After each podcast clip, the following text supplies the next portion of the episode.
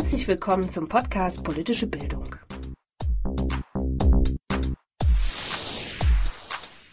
Schon in unserem ersten Podcast mit Juniorprofessorin Anja Besant haben wir uns mit dem Thema digitale Medien in der politischen Bildung auseinandergesetzt. Bei dem Interview wurde deutlich, dass es noch einige Probleme bei der Integration von digitalen Medien im Politikunterricht gibt. Auch in der Grundschule gehören Computer inzwischen zur Ausstattung. Verbunden sind damit hohe Erwartungen, aber auch große Unsicherheiten über die Gestaltung des Unterrichts. Wie sollten also Lehr- und Lernsituationen in didaktischer Hinsicht strukturiert werden, damit das Arbeiten mit digitalen Medien zusätzliche Lernchancen und Innovationsimpulse eröffnet?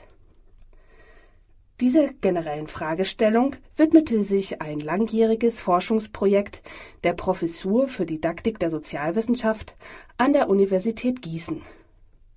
Im Sachunterricht wurde eine Reihe von Unterrichtsvorhaben untersucht, die sich jeweils auf verschiedene Varianten des Lernens mit digitalen Medien bezogen. In unserem Interview sprachen wir über das abgeschlossene Projekt mit Initiator Professor Sander, einer Klassenlehrerin und einer Studentin, die am Forschungsprojekt beteiligt war. Herr Sander, Sie haben das Projekt initiiert und geleitet. Vor welchem Hintergrund und mit welchem Ziel erfolgte das Projekt? Ja, der Ausgangspunkt war, dass in der Literatur vielfach berichtet wurde und wir das auch beobachten konnten, dass die Schulen in Deutschland zwar inzwischen mit Computern weitgehend besser ausgestattet sind als vor vielen Jahren, dass aber noch immer viele Lehrerinnen und Lehrer nicht so recht wissen, was sie mit ihnen anfangen sollen. Es gab also eine große Unklarheit über die sinnvollsten pädagogischen Konzepte, ganz besonders auch in Grundschulen, wie man die Computer so in den Unterricht integrieren kann, dass erfolgreiches Lernen möglich ist. Darum ging es uns. Wir wollten herausfinden, wie der Unterricht beschaffen sein muss, dass man sinnvoll mit Computern arbeiten kann. Ja, die Unterrichtsprojekte wurden ja im Sachunterricht realisiert. Ähm, zu welchen Themen wurde gearbeitet und was ist dabei bezüglich der Arbeit mit digitalen Medien aufgefallen? Wir haben uns sehr stark auf Themen konzentriert aus dem sozialwissenschaftlichen Bereich des Sachunterrichts. Das ist ja unser fachliches Heimatgebiet, inklusive auch historischer Themen. Die Themen waren Kinderspiele früher und heute, Arbeit, Werbung, Indianer und Leben auf einer mittelalterlichen Burg. Das waren die Themen aus dem sozialwissenschaftlichen Bereich des Sachunterrichts. Aufgefallen ist dabei zunächst einmal, ähm, dass die Hauptchancen digitaler Medien in diesem Gebiet, in dem wir arbeiten, in dem liegen, was die Kinder mit diesen Medien tun können. Also in eher projektorientierten Zugängen. Die Hauptsituationen, die sich als ähm, produktiv erwiesen haben, waren Situationen des Recherchierens, im Internet beispielsweise, und Situationen des Herstellens von Produkten. Also die digitalen Medien scheinen ihre Stärke im Sachunterricht darin zu haben, dass sie handlungsorientierte Situationen unterstützen. Was wir nicht untersucht haben, weil es in unserem Fach keine Rolle spielt, ist die Arbeit mit typischer Trainingssoftware im Rechtschreib- oder Mathematikbereich. Da mag es ein bisschen anders aussehen. Das, dazu können wir jetzt wenig sagen. Aber für unser Fach können wir sagen, die Stärken liegen vor allen Dingen in dem, was Kinder handelnd mit digitalen Medien tun können. Das Projekt ist abgeschlossen und publiziert. Welches Fazit ziehen Sie? Ja, da gibt es natürlich eine ganze Menge von Aspekten in Sachen Fazit. Das erste Fazit ist vielleicht zunächst einmal, dass die Erwartung, dass man in Grundschulen sinnvoll mit Computern arbeiten kann, sich bestätigt hat.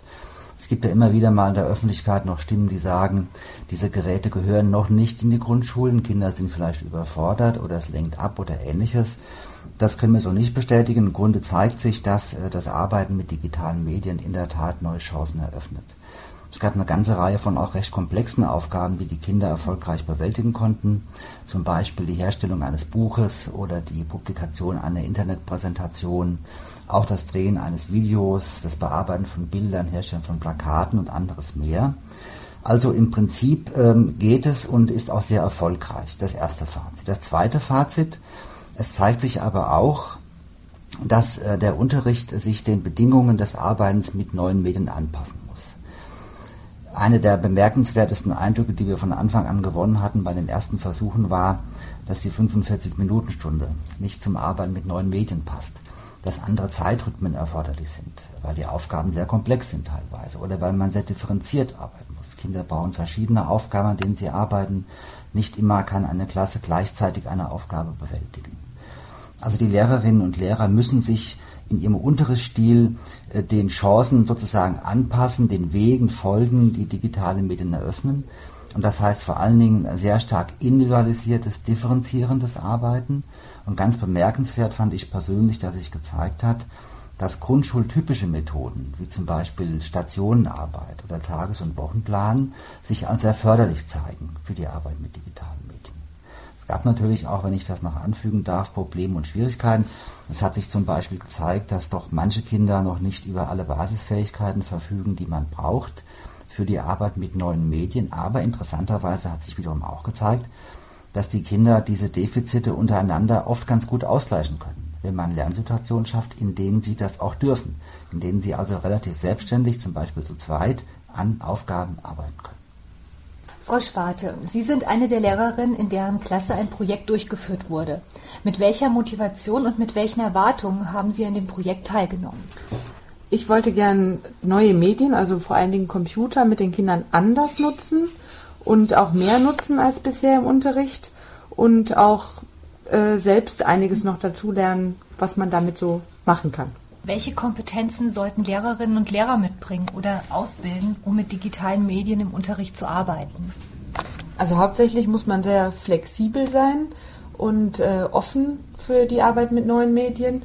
Es wäre aber natürlich auch ähm, sinnvoll, wenn es mehr Lehrerfortbildungen in diese Richtung gäbe, sodass die Lehrer die Möglichkeit haben, erstmal selbstständig auszuprobieren, wie man mit den Medien umgeht, bevor sie das in der Klasse einsetzen können.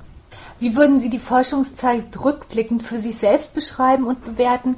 Und vor allen Dingen, welche Aussagen können Sie in Bezug auf Ihre Schüler treffen?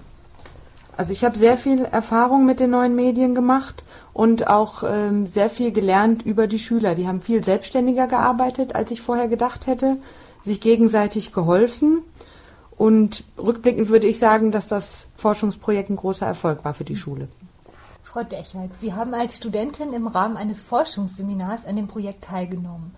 Worin sehen Sie die Chancen und Möglichkeiten eines solchen Forschungsprojektes im Rahmen des Lehramtsstudiums und was haben Sie für sich persönlich aus dem Projekt mitgenommen? Ich habe mich eher zufällig dafür entschieden, an dem Projekt teilzunehmen, einfach aus Neugier und habe dann relativ schnell gemerkt, dass das Projekt ganz vielfältige Möglichkeiten bietet für mich als Studentin, ähm, insbesondere in Bezug auf die Verbindung von Theorie und Praxis.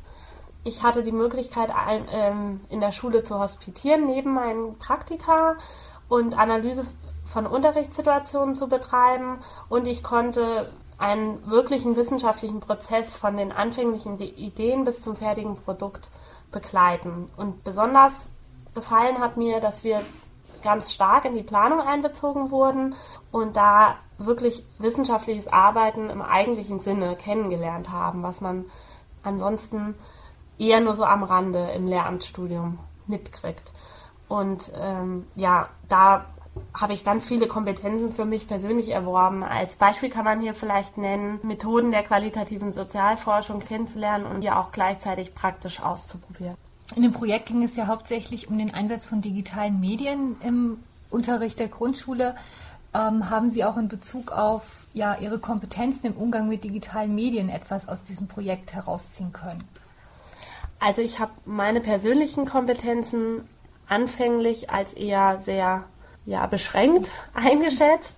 Und ich hatte die Möglichkeit, in kleineren Seminaren immer mal wieder selbst auch auszuprobieren, die verschiedenen Programme und die verschiedenen Medien. Und habe für mich einfach festgestellt, dass ich einfach die Hemmung verloren habe, mit verschiedenen Arten von Medien umzugehen. Und auch, dass die Kinder mir gezeigt haben, dass vieles einfach dadurch zu lösen ist, dass man einfach mal ausprobiert und selbst tätig wird. Weitere Forschungsergebnisse dieses Projektes können Sie in der Publikation Digitale Medien in der Grundschule ein Forschungsprojekt zum Sachunterricht nachlesen. Das Buch wurde von Wolfgang Sander herausgegeben und ist im Wochenschau Verlag erschienen. Im Folgenden möchten wir Ihnen noch zwei weitere interessante Publikationen zu den Themen Demokratie und politische Urteilskraft sowie Politik und Wirtschaft vorstellen. In welchem Verhältnis stehen Demokratie und politische Urteilskraft in einer Zeit, in der das internationale Staatensystem durch eine neue Unübersichtlichkeit geprägt ist? Und welche Konsequenzen hat das für die politische Bildung? Diesen Fragen geht Ingo Juchler in seiner Habilitationsschrift Demokratie und politische Urteilskraft Überlegungen zu einer normativen Grundlegung der Politikdidaktik nach. Zunächst werden Grundzüge demokratietheoretischer Grundlagen der Politikdidaktik und eines entsprechenden Bürgerleitbildes angesichts der außenpolitischen Neuerungen dargelegt. Anschließend folgen Überlegungen zur politischen Urteilskraft, wobei er sich näher auf Immanuel Kant, Hannah Arendt und John Rawls bezieht. In den letzten zwei Kapiteln werden didaktische und methodische Erwägungen zur Bearbeitung der außenpolitischen Umbrüche und entsprechenden Neuerungen im Politikunterricht angestellt. Dazu wird ein Kanon zu den basalen Inhalten und Begriffen zur Außenpolitik vorgestellt, die im Politikunterricht zu vermitteln sind. Dargestellt werden unter anderem auch die psychologischen Grundlagen für die Erstellung eines solchen Kanons, den Grad notwendiger Allgemeinbildung sowie die didaktische Diskussion hinsichtlich angemessener Begrifflichkeit zur deutschen Außenpolitik. Abschließend erörtert Juchler die kategoriale Erschließbarkeit des Lerngegenstandes Außenpolitik. Das Verhältnis von Politik und Wirtschaft im schulischen Lernen beschäftigt die Diskussion um die politische Bildung in den letzten Jahren intensiv. Das Buch Politik und Wirtschaft unterrichten, herausgegeben von Georg Weißenow, greift diese Thematik auf. Eingeleitet wird das Buch mit sehr lesenswerten Texten der Fachwissenschaftler Uwe Andersen und Gerhard Wilke zum Verständnis von Politik und Ökonomie. Hierauf folgen in zwei Kapiteln vier Beiträge zu Politikdidaktische Perspektiven und sechs Beiträge zu Perspektiven der Wirtschaftsdidaktik. Ein Kapitel mit Aufsätzen zur Unterrichtspraxis rundet das Buch ab. Interessant sind vor allem jene Beiträge, die ein Stück weit um weiterführende Klärung zu der Frage bemüht sind, wie sich die Integration von Perspektiven aus verschiedenen Wissenschaften in einem gemeinsamen Schulfach produktiv gestalten lässt. Dies gilt insbesondere für die Texte von Peter Massing und Reinhold Hedke denn dass völlig unabhängig von der künftigen Positionierung ökonomischer Fragen diese Integrationsproblematik bleiben wird, ergibt sich schon aus der notwendigen Einbeziehung soziologischer und rechtlicher Perspektiven in die politische Bildung. Das war die Rubrik Auslese. Die bibliografischen Angaben zu den jeweiligen Büchern finden Sie auf unserer Podcast-Homepage. Kommen wir nun zu den Veranstaltungshinweisen. Wie schon bei dem letzten Literaturtipp angedeutet, haben ökonomische Fragen in der politischen Bildung mehr Gewicht erhalten. Neben der Schule ist auch dieser Paradigmawechsel in der außerschulischen politischen Bildung spürbar. So zählt in der europäischen Debatte um Employability neben dem Active Citizenship zu einem zentralen Ziel der Weiterbildung. Die Fachtagung Politische Bildung und ökonomische Bildung, Denksätze und Leitbilder richtet sich an ein breites Publikum der schulischen und außerschulischen politischen Bildung. Die Tagung findet am 28. bis 29. März in Heppenheim statt. Infos unter www.haus-am-maiberg.de Migranten sind eine Zielgruppe, die mit Maßnahmen der politischen Bildung nur schwer zu erreichen sind. Aus diesem Grund werden auf dem Symposium Politische Bildung für Migranten evaluierte Maßnahmen vorgestellt und diskutiert. Das Symposium findet am 21.03. in Berlin statt. Weitere Infos auf der Seite der Bundeszentrale für politische Bildung und auf unserer Podcast-Homepage. Das war der sechste Podcast Politische Bildung der Justus Liebig Universität Gießen. In der Redaktion waren Nina Evers, Susanne Gessner, Maria Martinez und Professor Wolfgang Sander. Produziert wurde der Podcast im Studio des Zentralen Medienservice der Universität Gießen.